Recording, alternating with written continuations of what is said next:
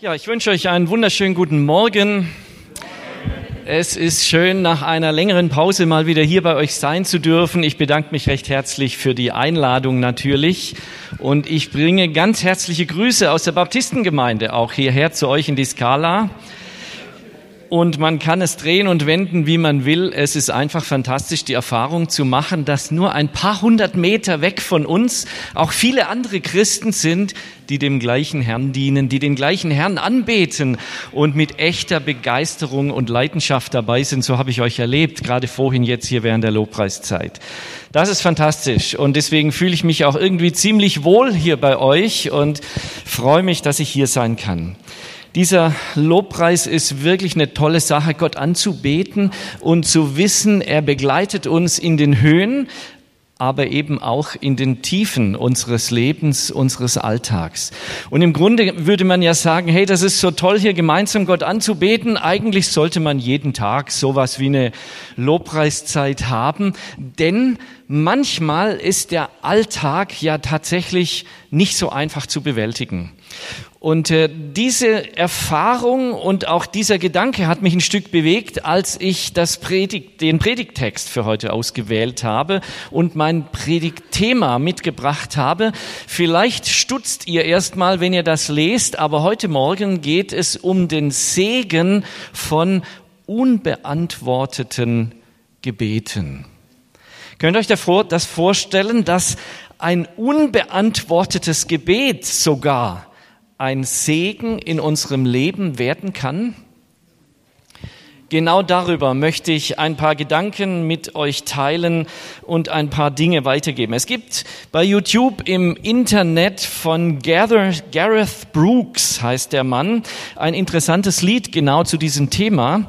Und da heißt es im Refrain, einige von Gottes größten Geschenken sind unbeantwortete Gebete. Ich dachte erst, wie kann das sein, ja?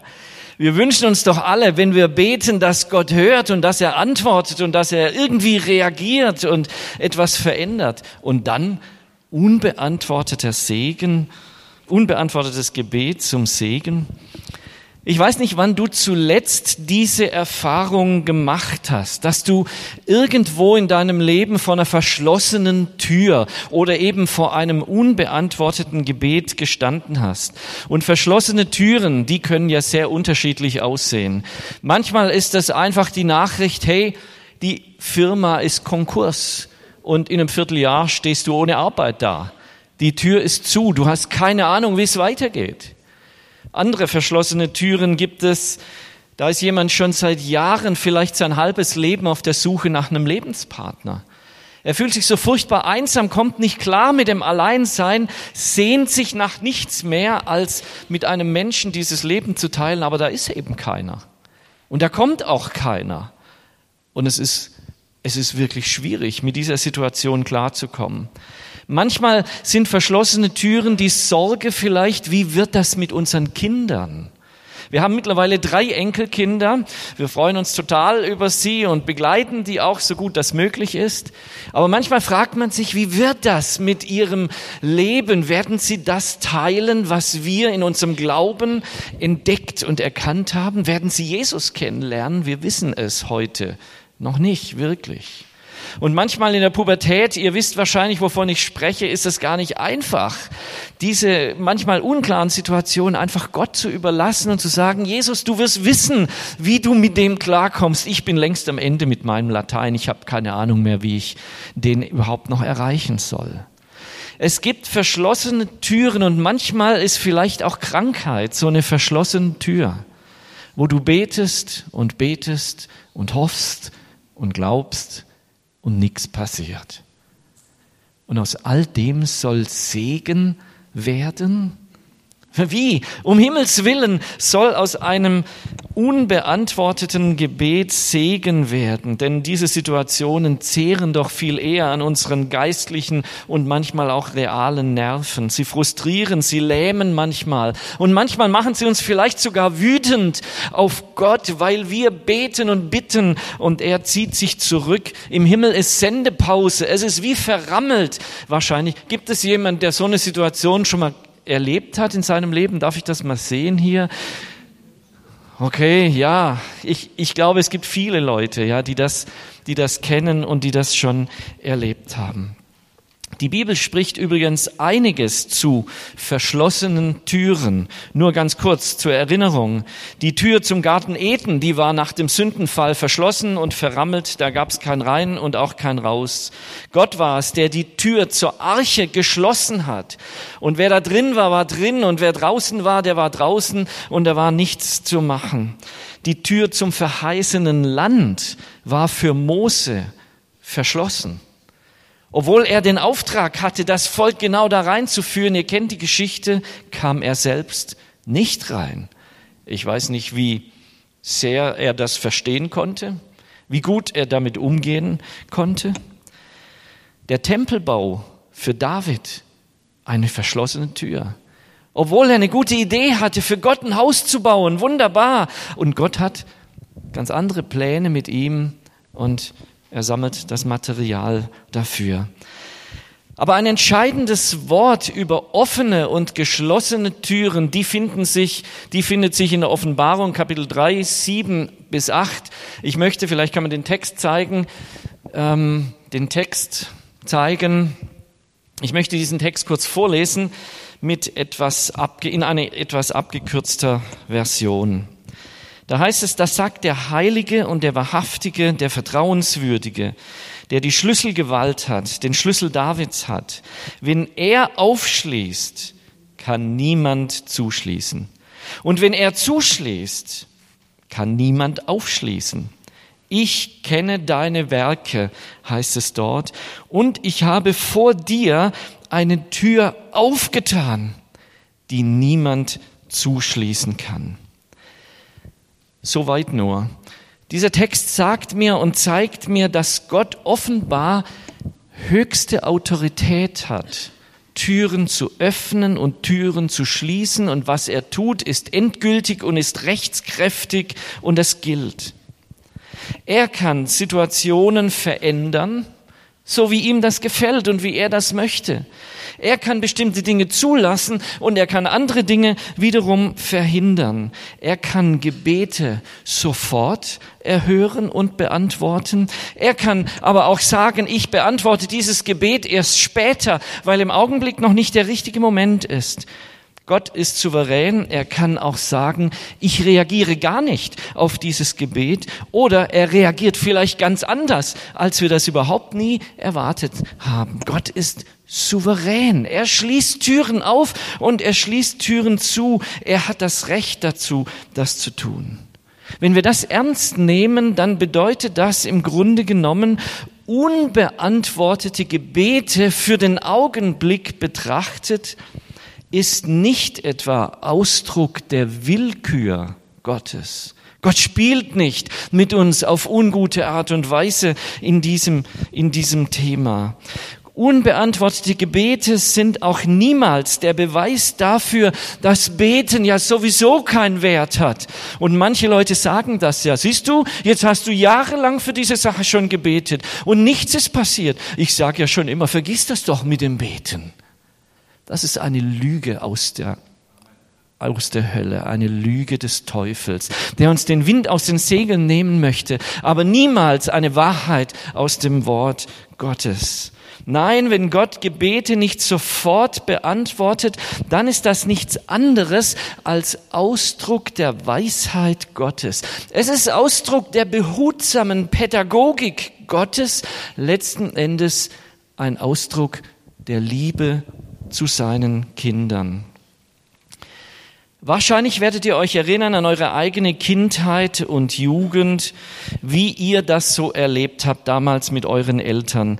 Wahrscheinlich gab es Dinge, wo ihr gegen die Eltern auch mal rebelliert habt, wo ihr geschimpft habt an den Entscheidungen, die die Eltern für euch getroffen haben, wo ihr vielleicht sogar mal Türen geknallt habt, wo es Zornestränen gegeben hat. Ich weiß nicht, ob ihr wisst, wovon ich spreche, aber ich habe solche Dinge tatsächlich erlebt. Man reibt sich an manchen Entscheidungen der Eltern und man will sie und will sie einfach nicht akzeptieren und manchmal haben wir sie wahrscheinlich auch heimlich schlicht ignoriert.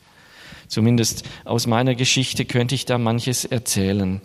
Einfach deswegen, weil wir den Horizont der Eltern damals aus unserer Perspektive nicht in dieser Weise sehen und einordnen konnten. Später, und da habe ich drüber nachgedacht, später, als wir selbst Kinder bekamen und Eltern waren, da war etwas Interessantes, geschah etwas Interessantes. Wir haben unseren eigenen Kindern Grenzen gesetzt und manchmal waren es dieselben Grenzen, an denen ich mich früher als Kind gerieben habe. Und jetzt habe ich meinen eigenen Kindern diese Grenzen setzen müssen.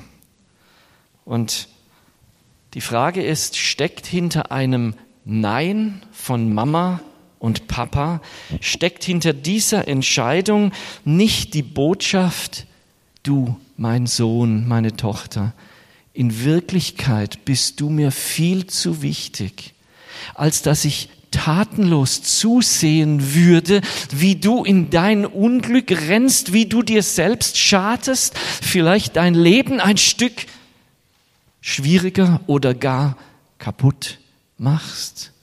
Ist, nicht das, was die, ist es nicht das, was die Eltern bewegt, ihren Kindern Grenzen zu setzen, weil sie aus ihrer Perspektive Dinge viel eher einschätzen und einordnen können, als wir das tun konnten, als wir selbst Kind waren? Ist also die Grenze nicht eine Begrenzung, die eigentlich aus Liebe entspringt und jetzt umgekehrt einmal gedacht, läge in einer grenzenlosen Zustimmung der Eltern. Also wenn Eltern immer sagen würden, ja, mach mal, hau rein, ist okay, wir haben da nichts dagegen und wir setzen eigentlich überhaupt gar keine Grenzen, läge in so einer grenzenlosen Zustimmung nicht fast so etwas wie, ich nenne es mal Gleichgültigkeit? Fast so etwas wie ein Stück Lieblosigkeit vielleicht. Dieser Erziehungsansatz, naja, die müssen sich die Hörner selbst abstoßen. Aber manchmal trittst du so tief in die Tinte, dass du so schnell nicht nur die Hörner abstößt, sondern dir selbst wirklich schadest. Ich glaube, Paulus bringt es ganz gut auf den Punkt in Römer 8, Vers 28. Vielleicht können wir die Folie sehen. Römer 8, Vers 28, ihr kennt das wahrscheinlich auswendig, da steht, wir wissen aber, dass alles zum Besten derer dient, die Gott lieb haben. Gott hat von Anfang an, so geht es weiter, Gott hat von Anfang an vorgesehen, dass ihr ganzes Wesen so umgestaltet wird, dass sie seinem Sohn gleich werden sollen. Es ist der Plan Gottes, uns zu erziehen. Also die Erziehung, die wir selbst von den Eltern erlebt haben, mit ihren Grenzen, sollte nichts anderes sein als eine Herausforderung zu unserem Besten. Es sollte den Zweck haben, uns zu lebenstüchtigen und reifen Persönlichkeiten heranzuziehen. Das ist genau der Plan, den Gott verfolgt, wenn wir als seine Kinder ihm nachfolgen, mit ihm unterwegs sind. Das ist genau, was hier in Römer 8, 28 beschrieben wird. Lebenstüchtige Persönlichkeiten, die das Wesen und das Bild Jesu an sich tragen, ist der Plan Gottes. Aber diese Pädagogik Gottes, die wird nun für uns heute subjektiv ganz anders er erkannt und wahrgenommen. Und zwar genauso ähnlich, wie wir es früher als Kinder wahrgenommen haben in unserer Familie. Und das kann sehr unterschiedlich aussehen, diese Pädagogik heute. Da gibt es die erste Erfahrung, die sieht so aus, du hast ein Problem, du betest und Gott antwortet. Das Problem ist gelöst. Und du sagst, Halleluja, wie wunderbar, dass wir einen Vater im Himmel haben, dem alle Macht gegeben ist im Himmel und auf dieser Welt, oder? Das ist der Idealfall. Perfekt, wenn es so läuft. Dann gibt es die zweite Erfahrung, wie wir diese Erziehung Gottes subjektiv wahrnehmen. Du hast ein Problem, du betest, erstmal passiert gar nichts. Du betest weiter, es passiert immer noch nichts. Du willst schon fast aufgeben. Du suchst die Hilfe von Schwestern und Brüdern, sie beten mit dir. Erstmal passiert nichts Großes. Und dann geht so ein bisschen Zeit ins Land und manchmal kommen Leute zu mir, die sagen, du, ich will dir mal was sagen. Wenn ich in meinem Leben so zurückblicke, dann kann ich erleben und sehen, wie Gott mich geführt hat und mich von vielem bewahrt hat. Manchmal durch verschlossene Türen, manchmal durch Wegweisungen, mit denen ich überhaupt nicht gerechnet hätte. Im Rückblick macht das alles irgendwie Sinn. Ich verstehe, dass Gott gut ist. In mancher Situation habe ich rebelliert und nichts verstanden und habe vielleicht sogar die Faust nach oben geballt. Aber im Rückblick merke ich, dass Gott es wirklich gut meint mit mir. Das ist die zweite Möglichkeit, wie die Pädagogik Gottes wahrgenommen wird. Und dann gibt es aber noch eine dritte Möglichkeit von Gottes Pädagogik, nämlich Gott tut Dinge, die wir trotz Gebet nicht verändern können und die wir aber auch nicht verstehen können die sich einfach unserer Wahrnehmung und unserem Verständnis entziehen. Manchmal tut Gott so etwas. Wir reiben uns an ihnen, wir ringen mit Situationen und auch mit Gott und die Türen sind verschlossen. Während der Zeit unserer Ausbildung, unseres Studiums haben wir so etwas erlebt. Es war eine junge Familie, die gerade in der Vorbereitung war für den Missionsdienst in, ich weiß gar nicht mehr, wo sie hin wollten, nach Übersee irgendwo, jedenfalls weit weg.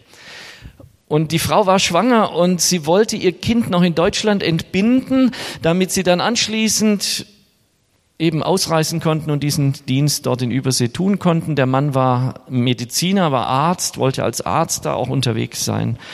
Und dann kam der Zeitpunkt der Geburt, sie ging ins Krankenhaus und während der Geburt gab es Komplikationen und es war am Ende tatsächlich so, nach langem Ringen, die Ärzte konnten das, Kindes, das Leben des Kindes retten, aber nicht das Leben der Mutter. Die Mutter ist an einer Fruchtwasserembolie verstorben und der Mann stand da mit einem Neugeborenen und drei Kleinkindern und hat gefragt, Gott, und jetzt? Was machen wir jetzt? Es ist schlimm genug, wenn sowas irgendjemandem passiert. Aber wenn jemandem, der gerade dabei ist, sich für die Missionsarbeit vorzubereiten, so etwas passiert, dann fragst du wirklich, hey, Gott, hast du gerade dein Mittagsschläfchen gemacht oder was war los? Warst du zu beschäftigt gerade, um das zu verhindern? Und wir können es nicht verstehen, wenn solche Sachen passieren. Und es gibt noch mehr solcher Situationen. Wenn du einmal auf der Kinderkrebsstation in Stuttgart im Olgele unterwegs warst, meine Schwester arbeitet als Kinderkrankenschwester dort. Du, da kommen dir manche Fragen und manche Zweifel, die du nicht einfach wegdrücken kannst.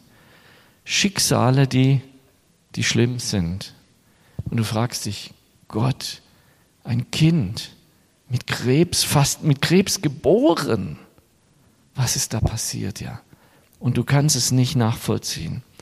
Und gesegnete Männer im Reich Gottes, ich denke an Peter Reuer, abgestürzt und tot. Gott, warum? Ich denke, wir kennen diese, diese Frage genau und wir verstehen die Pädagogik Gottes an diesen Punkten aus heutiger Perspektive nicht wirklich.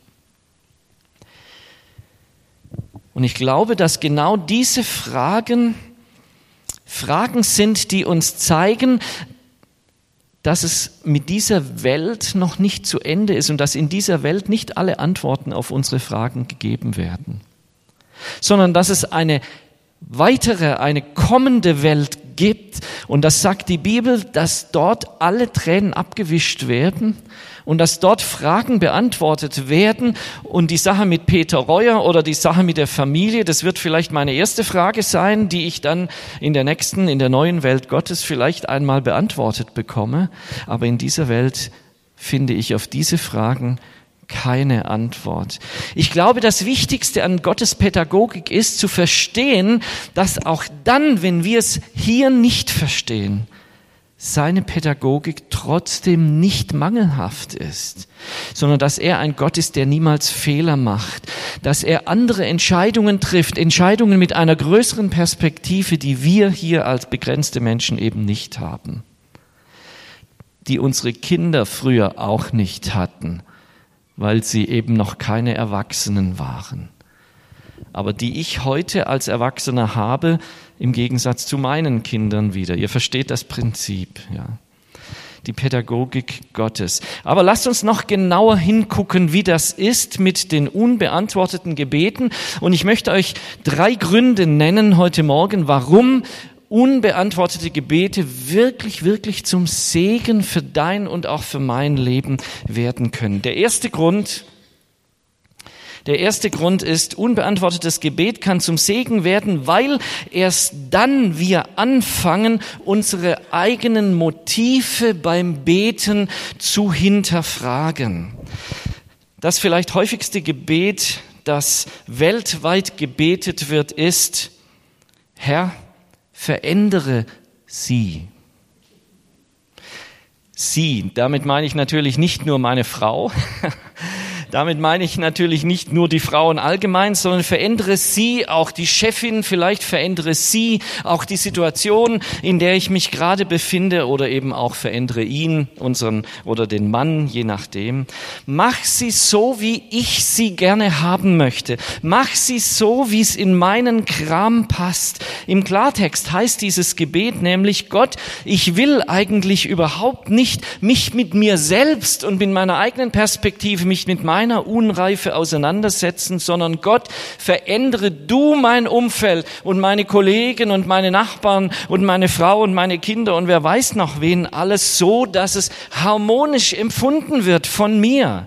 Versteht ihr diesen ein Stück Egoismus, der auch in diesem Gebet mit drin steckt? Wie gut kann ich nur sagen, dass Gott vieler, vieler solcher Gebete nicht wirklich erhört. Warum? Weil er nämlich etwas Größeres im Sinn hat. Er möchte nämlich dich verändern. Er möchte, dass du zu einer reiferen Persönlichkeit wirst, zu einem Menschen, der mehr von ihm erwartet und enger mit ihm verbunden ist. Und darum schweigt Gott in solchen Gelegenheiten. Er möchte dich nämlich von dem unreifen Irrtum befreien, dass das Problem in manchen Beziehungen immer nur an den anderen liegt. Und er möchte, dass du anfängst darüber nachzudenken in manchen Beziehungsproblemen. Was ist denn dein Anteil? Wo brauchst denn eigentlich du Veränderung, dass sich die Gesamtsituation verändert? Es sind nicht immer nur die anderen. Es bist auch du und ich, die ihr Konfliktpotenzial in viele Beziehungen, in viele Begegnungen mit einbringen. Und Gott schweigt, damit du Zeit hast und ich auch, damit wir Zeit haben, über diese Dinge nachzudenken. Damit wir Zeit haben, ein anderes Gebet zu sprechen, nämlich nicht verändere sie, sondern Gott, ich bin bereit, mich zu verändern. Zeig mir, wo ich schief liege, wo ich daneben liege, wo ich deine Korrektur brauche. Jemand sagte vorhin, ich glaube, bei der Lobpreiszeit, ich bin wie Ton, ja. Genau diese Haltung, genau um diese Haltung geht's, ja. Ich will ein Stück Ton sein. Ich will mich prägen und formen lassen von dir. Präge mich nach deinem Bild und nicht verändere sie. Gott gibt dir Zeit, manchmal darüber nachzudenken. Ist der erste Grund, warum unbeantwortete Gebete zum Segen, zum Reichtum deines eigenen Lebens werden können. Der zweite Grund, den ich nennen möchte, ist, unbeantwortetes Gebet kann zum Segen werden, weil wir erst dann verstehen, wie hilflos und wie abhängig wir in Wirklichkeit von Gott sind. Paulus betete, und ihr kennt diese Stelle aus 2. Korinther 12, Gott, nimm diesen Pfahl aus meinem Fleisch. Und wir wissen nicht genau, was er damit meint, ob es eine Krankheit war. Irgendeine Einschränkung auf jeden Fall, die ihn, ihn unangenehm begleitet hat. Nimm diesen Stachel aus meinem Fleisch. Und er betet und nichts geschieht. Und er betet nochmal Und es geschieht immer noch nichts. Und selbst nach dem dritten Mal geschieht nicht wirklich etwas, bis ihm eine entscheidende Einsicht geschenkt wird. Nämlich diese Einsicht lautet, lass dir an meiner Gnade genügen, denn meine Kraft ist in Schwachheit mächtig sagt der Geist Gottes zu ihm. Aber die Gnade, die er empfunden hat, bestand immer noch nicht darin, dass Gott ihm diesen Stachel wegnimmt sondern die Gnade bestand darin, dass Paulus verstanden hat, dass diese Begrenzung, wie immer sie aussah, dass diese Begrenzung etwas war, was ihn immer mehr und immer wieder und immer enger in die Abhängigkeit Gottes getrieben hat. Getrieben hat wegen seiner eigenen Ohnmacht. Was bleibt dir denn übrig, wenn du am Ende deiner Kraft bist, außer die Hände zu falten und dich an den zu wenden, dem alle Gewalt gegeben ist? Und diese Not und dieser Stachel hat diesen Paulus in die Arme Gottes getrieben, um dort in der intimen Begegnung mit Jesus Kraft zu tanken, Hoffnung zu schöpfen, Mut zu fassen ohne die er niemals diesen Dienst hätte, zu, hätte tun können, wie wir ihn heute kennen. Versteht ihr, warum dieser Stachel zum Segen für das Leben des Paulus geworden ist? Wie schnell sind wir Menschen so unterwegs, dass wir sagen, jetzt bin ich schon zehn Jahre im Dienst, ich weiß, wie man predigt, ich weiß, wie man Menschen beeinflusst, wie man Menschen zum Nachdenken, ihr versteht, was ich meine, wie schnell werden wir hochmütiger und denken, ach, das kriegen wir schon hin, wir haben Erfahrung. Und manchmal gebraucht Gott solche Stacheln im Fleisch, Dinge, die sich trotz Gebet und Handauflegung und Segnung trotzdem nicht verändern weil er Menschen in seine Gegenwart, in seine Nähe ziehen möchte. Paulus hat das definitiv erlebt. Meine Kraft wird in deiner Schwachheit mächtig. Ich weiß, dass das kein einfaches Wort ist. Und ich wünsche niemanden irgendwelche Stacheln im Leben. Und trotzdem ist es so bei Paulus gewesen, dass diese Schwachheit für ihn zum Segen und zur Stärke wurde. Ich komme zum dritten und letzten Punkt. Unbeantwortete Gebete werden zum Segen. Ja, warum? Weil niemand, es niemand gibt, der dich in der Trauer oder der, ja, der dich in der Trauer vor einer verschlossenen Tür besser verstehen könnte als Jesus selbst. Es gibt niemand, der besser wüsste, wie sich das Stehen vor verrammelten Türen anfühlt, als Jesus. Niemand gibt es. Denn er kennt die Situation der Christen dort in Laodicea. Du kannst es nachlesen am Anfang der Offenbarung, die ihr eigenes Ding gemacht haben in ihrer Gemeinde die sich gesagt haben, hey, wir sind erfahren, wir kennen uns aus, wir sind reich, wir brauchen eigentlich nichts. Wir wissen, wie man Gottesdienst feiert, wie man Feste organisiert, wie man eine coole Lobpreisband hier vorne hinstellt, die uns alle irgendwie berührt. Wir, wissen das, ja. Und der Gesandte Gottes sagt zu ihnen, hey, du meinst, du bist reich und brauchst nichts und in Wirklichkeit bist du elend, blind und arm dran. Warum? Weil es dort heißt in Offenbarung 3, Vers 20, siehe, ich stehe, sagt der Gesandte Gottes oder Jesus selbst, ich stehe vor der Tür und klopfe an. Vor der Tür. Anscheinend ist es gar nicht aufgefallen bei denen, dass Jesus schon längst nicht mehr im Boot war. So sehr waren die durchgestylt und durchorganisiert. Und er sagt, ich stehe vor der Tür und wenn ihr meine Stimme hören werdet und die Tür auftun werdet, dann werde ich ein, hineingehen und mit euch feiern, mit euch Abendmahl feiern, ein Fest des Glaubens feiern.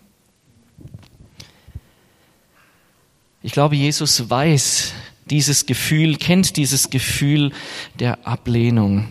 Denn er kennt es auch aus Matthäus 26, aus Gethsemane, wie Jesus im Kampf um Leben und Tod dort ringt beim Beten und sich auf die Knie wirft und dort betet und zu seinen Jüngern sagt, Leute, wacht und betet mit mir, jetzt werden die Weichen gestellt, jetzt fallen die Würfel, jetzt geht's ums Ganze, ja.